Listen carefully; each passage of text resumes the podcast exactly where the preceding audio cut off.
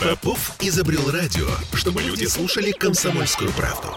Я слушаю радио КП и тебе рекомендую.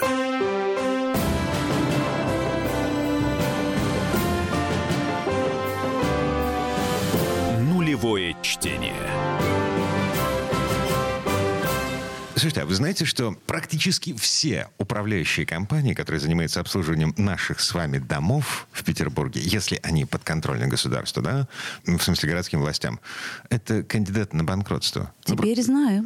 Вот, как бы я удивлен, я пока, тоже. пока шла заставка, значит, пока мы готовились к эфиру. Денис Четвербок, депутат законодательного собрания. Кстати, Денис, здравствуйте. Добрый день. Рассказал нам, что у нас 34 компании, управляющие компании, которые ну, фактически банкроты. Ну, они подпадают под признаки банкротства. Это действительно информация официальная. По состоянию на 1 августа 2022 года опубликована на сайте ГУП, э, ГУП, ГУПТЕК Санкт-Петербурга. Речь идет о тех 34 э, компаниях, которые подконтрольны жилищному комитету администрации э, Санкт-Петербурга. То есть они подпадают именно под признаки банкротства. То есть это первый шаг к тому, что такая организация, в отношении такой организации может может быть начата процедура банкротства. То есть по щелчку пальца, если найдется заинтересованная сторона, допустим... Вдруг то, что? Да, тот же ГУПТЕК, которому Например? эти управляющие компании должны за отопление, за горячую воду, щелкает пальцем, говорит, мне нужны деньги. Или просто кто-то из недоброжелателей.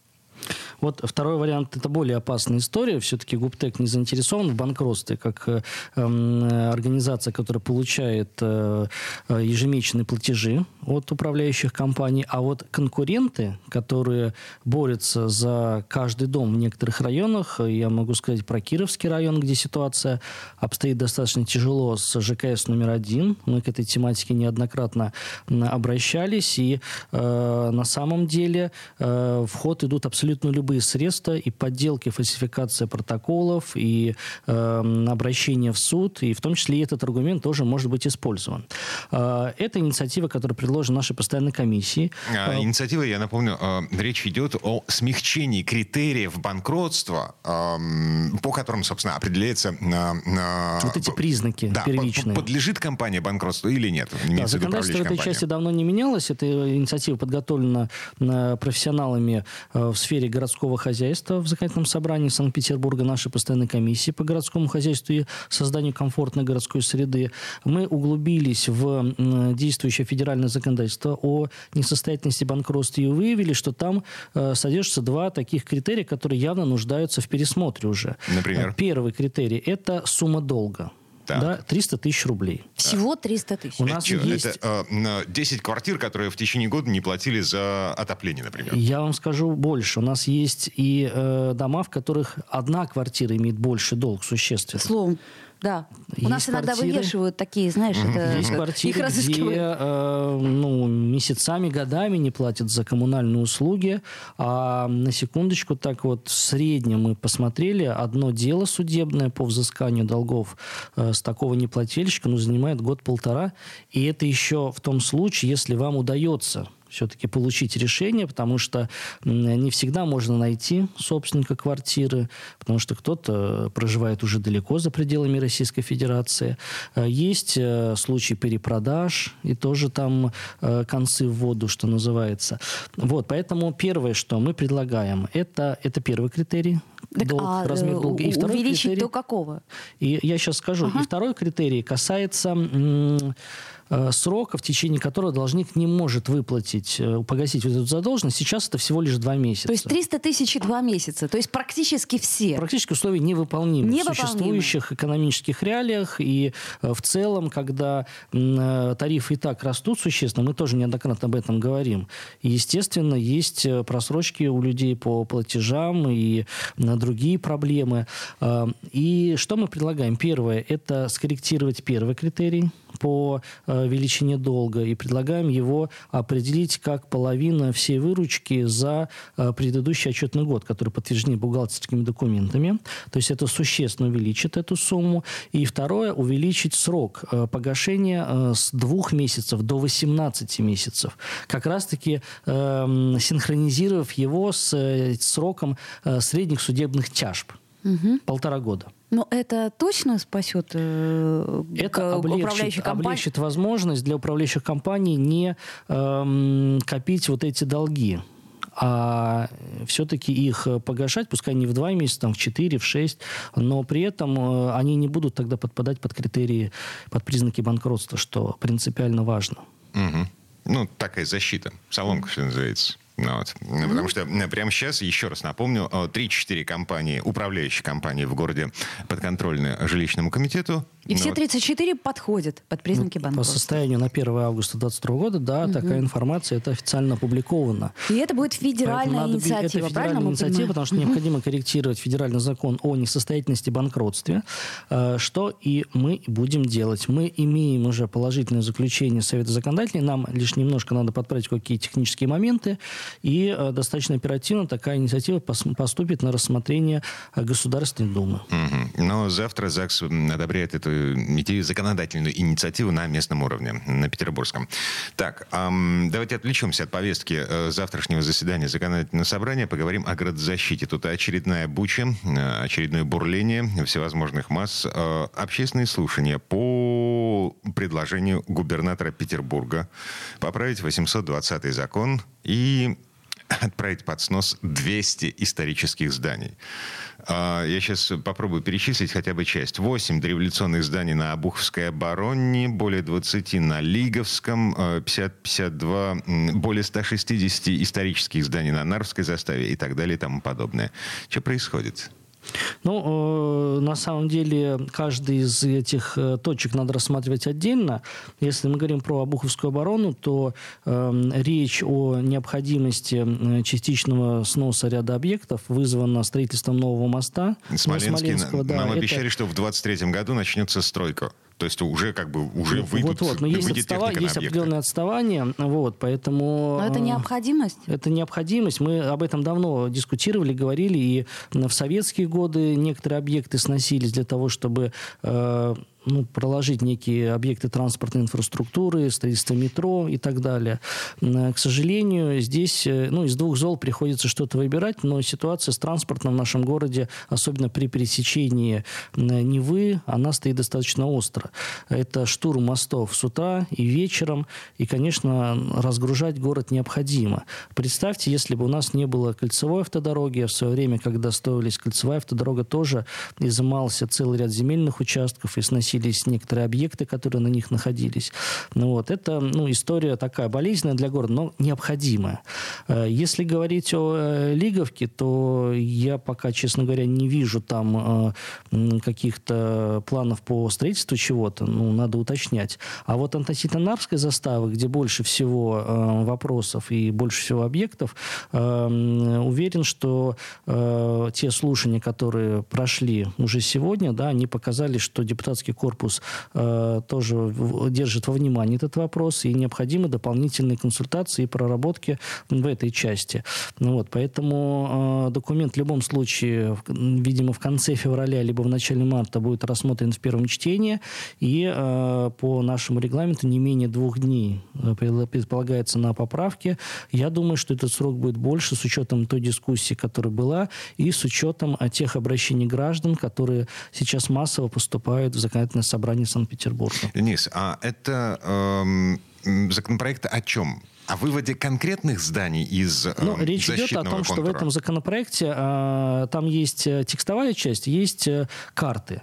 Вот на этих картах... Э, уже графически получает свое изображение закрепленные нормы в текстовой части. И, как правило, весь город, он накрывается такими кружками, да, специальными зонами, э, которые регулируют высотность э, застройки, которые регулируют э, охранные определенные тоже параметры. Ну вот. Так этот проект предлагает внести определенные корректировки в те зоны, которые установлены сейчас. Вот в Части, конкретные места, в конкретные в кон- пятна. Конкретные кварталы. Это не, не речь не идет о каких-то конкретных зданиях, да, это карта большая, там есть кварталы, там, может быть, части кварталов, несколько кварталов, которые накрываются определенной зоной.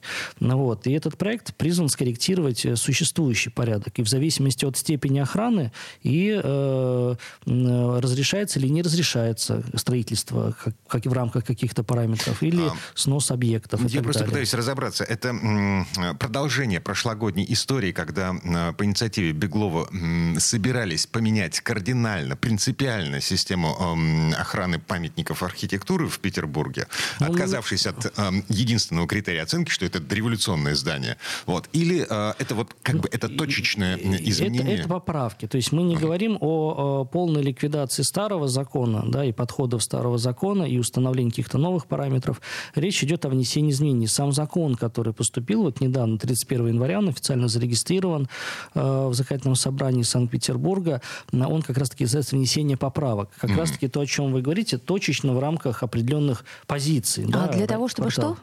Вносятся эти поправки? Для ну, того, чтобы что-то построить. Для того, чтобы, в частности, реализовать э, проект по строительству моста. Там не mm. только к этому это все э, сводится. Э, там целый комплекс. Ведь для подготовки этой инициативы проводится специально историко-государственная экспертиза специалистами. Какие-то проходят новые документы, появляются. Где-то что-то уточняется. Mm-hmm. Город конкретизирует планы своего развития дальнейшего. Вот возьмите yeah, театральную, театральную площадь, да, вот та история, которая Дом с, домом, с советским домом быта. Mm-hmm. Но на мой вкус, ну, ну, объект, э, мягко говоря, не вписывается в существующий ансамбль а этой к слову площади. сказать, зачем тогда было задавать народу вопрос а, и проводить э, исследования, кто где хочет построить э, выход из станции метро, если никто не учел этот дом быта? Мне просто интересно. Слушайте, такая... погодите, давайте вернемся к этому через пару минут. Прямо сейчас прерываемся на рекламу. Нулевое чтение. Я слушаю «Комсомольскую правду», потому что «Радио КП» — это корреспонденты в 400 городах России. От Южно-Сахалинска до Калининграда. Я слушаю «Радио КП» и тебе рекомендую.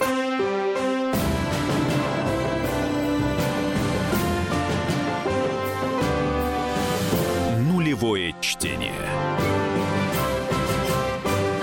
Это мы вернулись в петербургскую студию радио «Комсомольская правда». Я Дмитрий Делинский. Я Ольга Маркина. И я Денис Четвербок. Депутат законодательного собрания. Предыдущие четверть часа остановились на таком сакраментальном вопросе. Ну, а зачем власть проводила соцопрос по поводу того, где строить выход из станции метро «Театральная», если результаты этого вопроса ну, отправились в корзину? Ну, результаты опроса в корзину не отправились. И надо сказать, что сейчас э, тренд вообще законодательный на то, чтобы все решения, которые выносятся, будь то проект проекты законов или реализация каких-то градостроительных планов выносились на публичное обсуждение. То есть это обязательные требования. То же Денис, самое... но, но это как ребенка спрашивать, большой ложкой или маленькой ты будешь есть кашу. То ну, есть... Ну, по-разному. Если он любит кашу, значит, он выберет большую. Если нет, значит, маленькую. А может быть, он вообще э, откажется от этой каши. Э, в том-то и дело, что варианта два.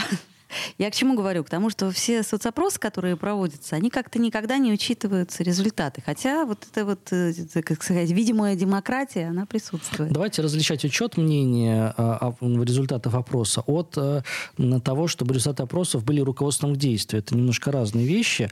А, то же самое, как и а, отличие референдума от социального опроса, например. То, что принято на референдуме, обязательно к исполнению.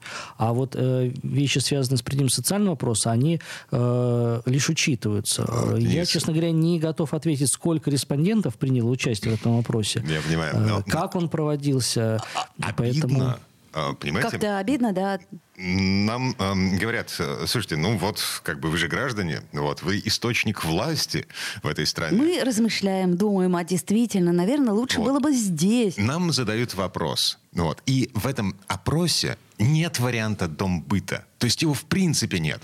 Но ну, если Проходит это... неделя, и нам говорят, дом быта. Коллеги, ну давайте так говорить. Я не знаком с порядком проведения этого вопроса, какие варианты там были. Но в любом случае, если в вопросе приняло участие там 100 тысяч человек, да, учет обязателен. И если есть какие-то ну, недопонимания, надо еще раз проводить второй тур. Но если там приняло участие 50 человек... Ну нет, в этом вопросе другой, прилично это, приняло это совершенно участие. Другой, другой вопрос. Главное, 51 человек, Валерий Гергиев. Да, его решение полностью изменило решение большинства. Ну что ж, это нормально. Ладно, давайте Хорошо, пойдем дом дальше по повестке завтрашнего заседания законодательного собрания. Время у нас ограничено немножко. Так, поправки в социальный кодекс по поводу компенсации затрат на установку газового оборудования в частном доме. У нас это же... прекрасная история. Потому что газ нам проводят, но до границ участка. А вот дальше сами, сами, сами. И а сколько это стоит? Ну, ты знаешь, вот мне называли сумму порядка 400 э, с лишним тысяч. Может быть... Ну, вот по самым скромным подсчетам, которые э, непосредственно использовались при э, расчетах расходной части бюджета в этой части, ну, более, от 300 до 400 тысяч. Вот примерно такая э, цифра. Э, у нас город большой, он не только состоит из многоквартирных зданий, э, больших зданий, э, но и из частных домов. Это Красносельский район, курортный район, территория Санкт-Петербурга. Так вот, в рамках программы догазификации, как правильно уже Ольга отметила, газ подводится до границ участка, но э, дальше владелец домохозяйства Подчеркиваю, должен... бесплатно до границы участка. Бесплатно. «Газпром» берет на себя все. Разработку проекта, прокладку труб, вот все, все до Так копеечки. называемая программа дегазификации.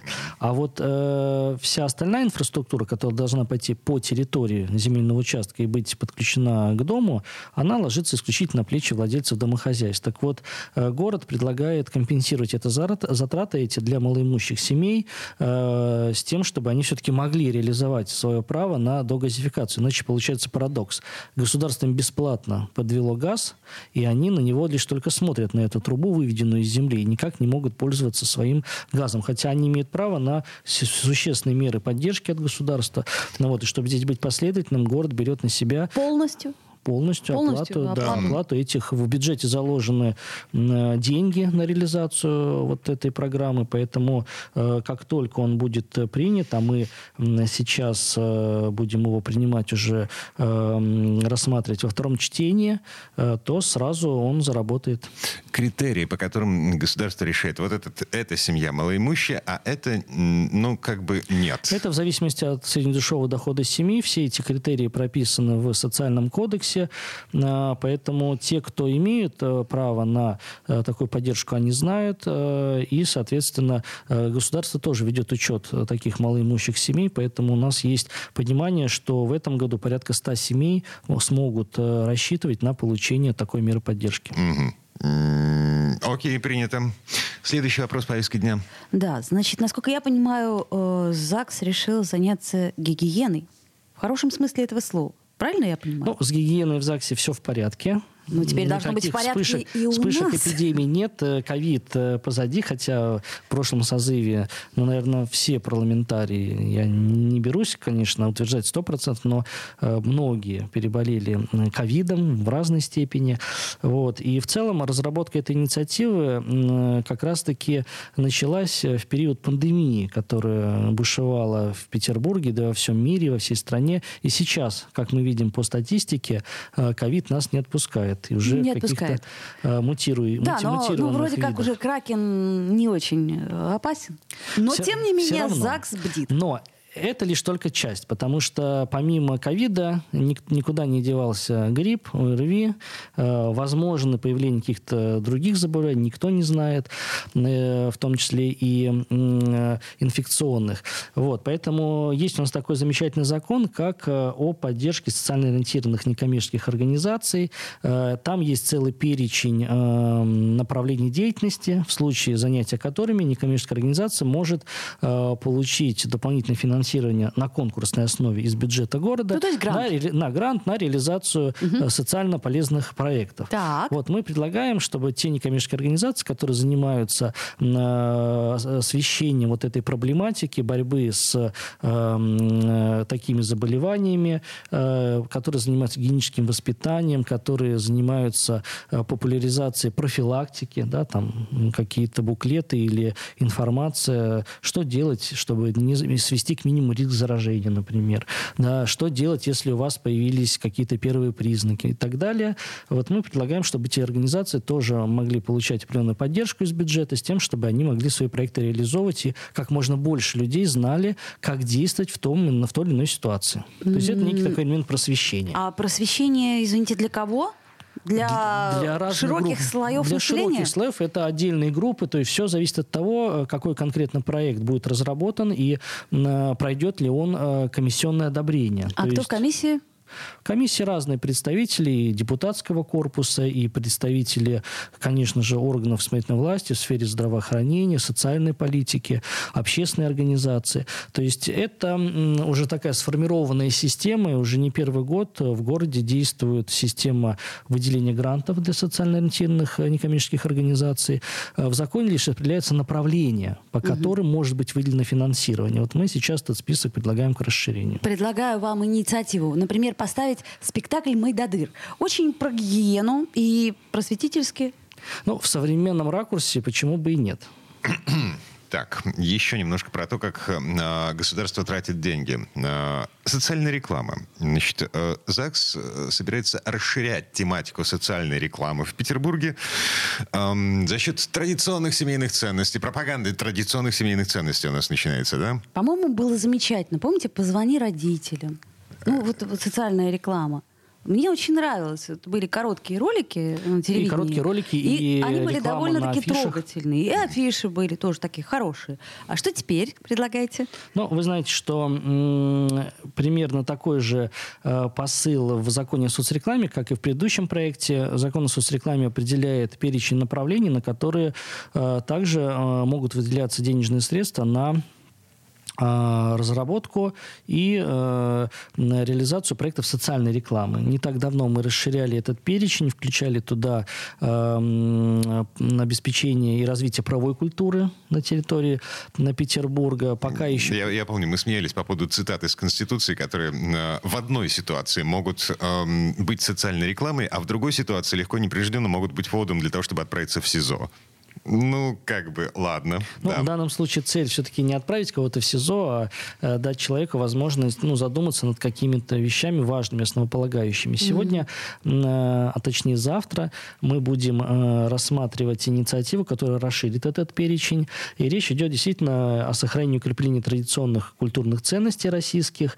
Речь идет о сохранении и защите исторической правды, э, популяризации науки. Вот первые два направления, они тесно переплетены с поправками в Конституцию, которые угу. были приняты в 2020 году.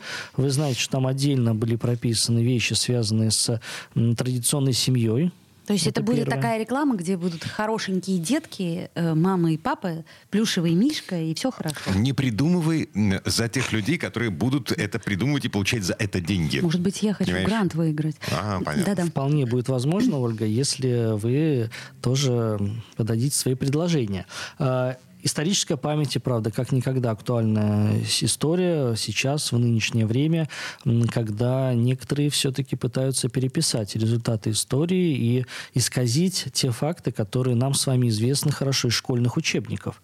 Вот. Ну и популяризация науки – это тоже Но ну, важная самая история. интересная, кстати, история.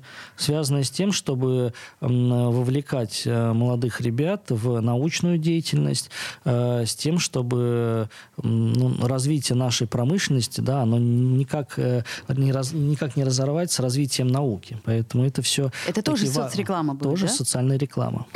ну, тут как-то вообще есть пространство для творчества, да? А, так, вот в этом месте а, у нас пространство закончилось, по крайней мере, в этой четверти часа, потому что реклама новости на нас наступает. Я напомню, мы обсуждаем повестку завтрашнего заседания Законодательного собрания Петербурга вместе с депутатом Денисом Читербоком.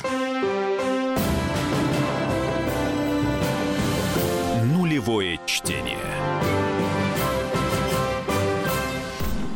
Я слушаю Радио КП, потому что здесь самые осведомленные эксперты. И тебе рекомендую.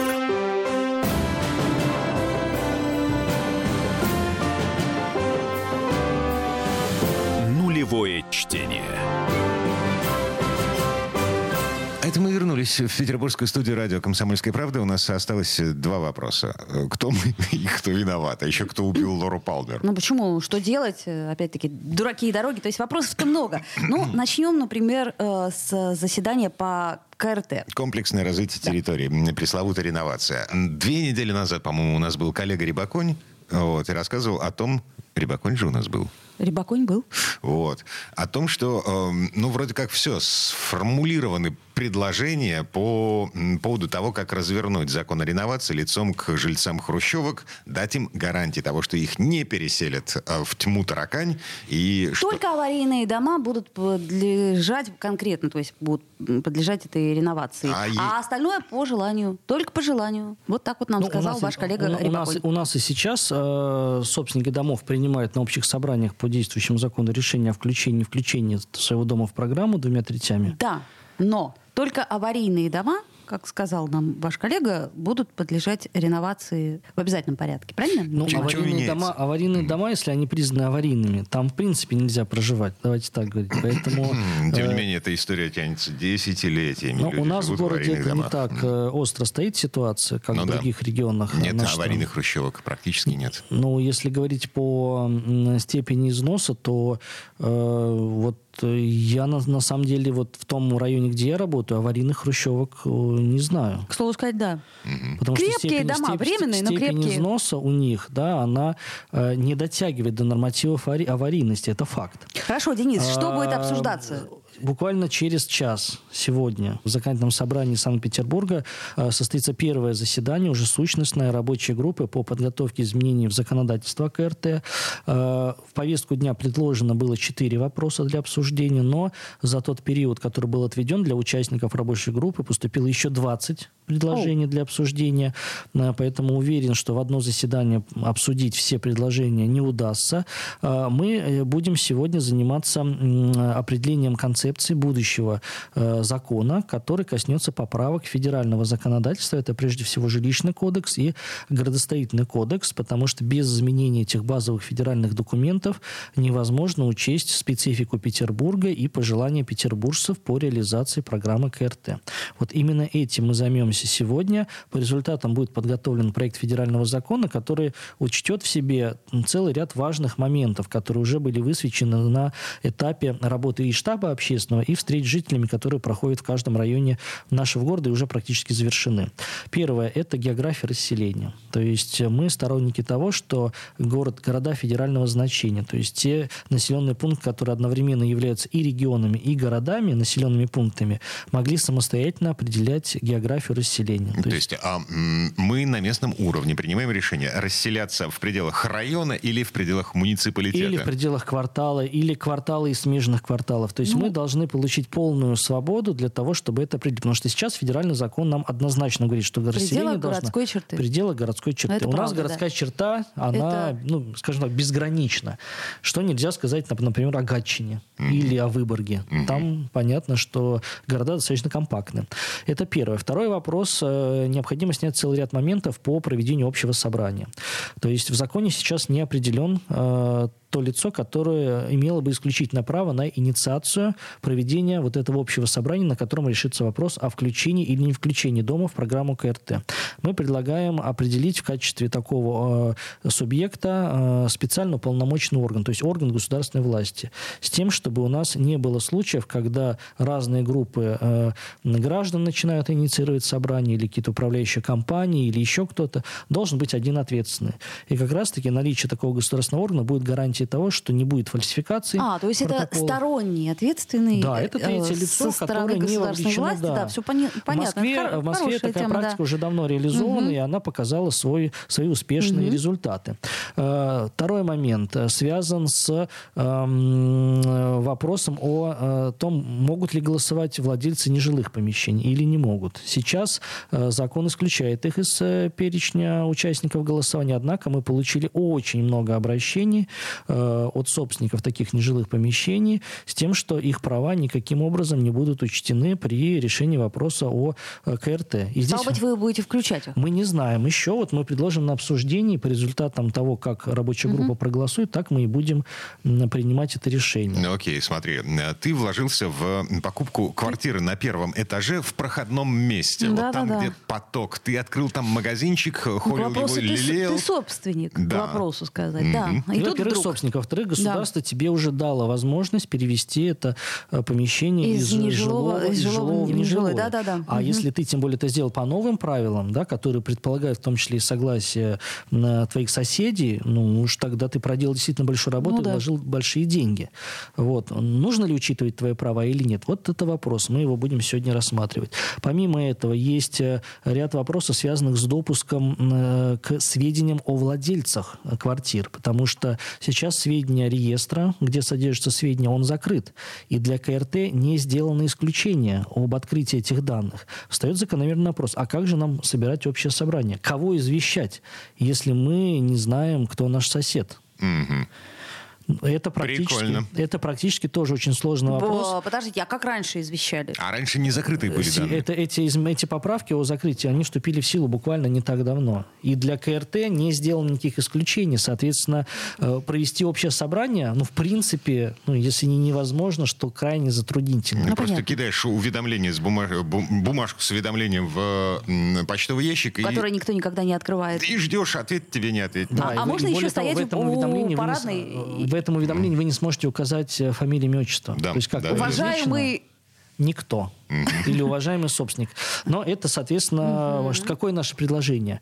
Для цели КРТ открыть доступ вот этому уполномоченному органу, третьему ну, независимой ну, стороне, который будет э, и проводить это собрание. У него должен быть доступ ко всем владельцам, иначе собрание не провести. Ну, это такой скользкий момент. Я, кстати, думаю, что многие будут против Господи, сколько данные. лет мы жили с а, открытым вот Росреестром. нам сказали, что наши Но, персональные данные нужно понимаете, беречь. здесь сугубо определена будет цель. Сугубо да, да, да, ограничена будет цель КРТ. Угу. Вот. Ну, еще целый ряд вопросов, связанных с э, стыковкой других законоположений между собой и так далее. Вопрос об обеспечении социальными объектами тоже будет сегодня звучать. Ну, например, а, та история, которая со школы Гротты у нас возникла в ходе обсуждения, когда э, в микрорайоне рядом с расположением этой школы э, проживает очень много детей, да, инвалидов по зрению, которые получают там специализированную помощь, и как раз-таки этот квартал потенциально может попасть под КРТ. А, и, и таким образом... необходимо, если все-таки люди будут э, э, обеспечены новым жильем, надо, чтобы и социальный объект каким-то образом тоже э, был в э, зоне досягаемости управляемости, чтобы не получилось так, объект. что они угу, на отдалении будут ездить э, неизвестно куда. А в истории со слабовидящими это ну, принципиально важный вопрос. Вот э, это, этот вопрос тоже будет э, в рамках нашего обсуждения. Но пока конкретного решения по этой части нет, но есть разные варианты, которые мы будем обсуждать, и уже большинством голосов члены рабочей группы выберут тот вариант, по которому мы будем двигаться дальше. Угу. Так или иначе, что получается? А, работа на земле, она фактически закончена. То есть сейчас вы приступаете к перекладыванию бумажек? Ну, не перекладыванию бумажек, а достаточно серьезная работа, связанная с формулированием юридических норм, которые дальше Петербург должен будет э, пролоббировать там в Москве, потому что мы заинтересованы в том, чтобы наши интересы учитывались в, при издании федеральных законов. Иначе и, вас просто снесут. Народ будет в ярости. И, иначе эта программа, она ну, обречена на, на провал просто, потому что она не сможет э, обеспечить э, э, вот, основную цель, да, улучшение улучшение условий для жилья жителей Петербурга. Вот. Мы должны сделать такой закон, который позволит нам здесь учитывать всю петербургскую специфику и э, хотя бы в пилотном варианте, но начать э, э, с тех хрущевок, которые ну, уже срок эксплуатации которых подходит к концу. А, у них есть срок эксплуатации? Ну, изначально закладывались ну, определенные, определенные сроки, Уже потом экспертизы, и, ну, которые понятно. проводились, подтвердили, что эти сроки там в 2, в 3, в 4 раза угу. можно еще превысить, потому что дома достаточно крепкие. Ну, вот. Э, э, здесь целый блок вопросов, и я напомню, что у нас было три рабочие группы созданы. Первая э, – это рабочая группа по сбору информации с населения организации встреч, то есть предложение от населения, она свою работу практически уже завершила. Дальше э, эта вся информация передавалась в рабочую группу по взаимодействию с органами власти с тем, чтобы, э, ну, скажем так, э, обличить в юридическую форму эти предложения. И дальше все эти предложения поступают к нам э, в рабочую группу, и мы уже будем законотворить. Очень сложно себе представить, как возможно, так сказать, привести к единому знаменателю закона КРТ. Ну, есть специально обученные люди, которые получают за это деньги. Да. Оля. Но мы ждем результатов, пока он поставлен на паузу, напомню, до 24 года. Власть слышит, власть понимает. Родина слышит, Родина знает. На этом все, пожалуй. А, Разбегаемся в разные стороны. А, Я Дмитрий Делинский. Я Ольга Маркина. И я Денис Четербок. Заседание ЗАГСа завтра в 10 утра в Мариинском дворце. А сегодня Хорошего дня! решается... И вечера. Хорошего вечера, да. Да. Решается вопрос о будущем закона о комплексном развитии территории. Нулевое чтение. Попов изобрел радио, чтобы люди слушали комсомольскую правду. Я слушаю радио КП и тебе рекомендую.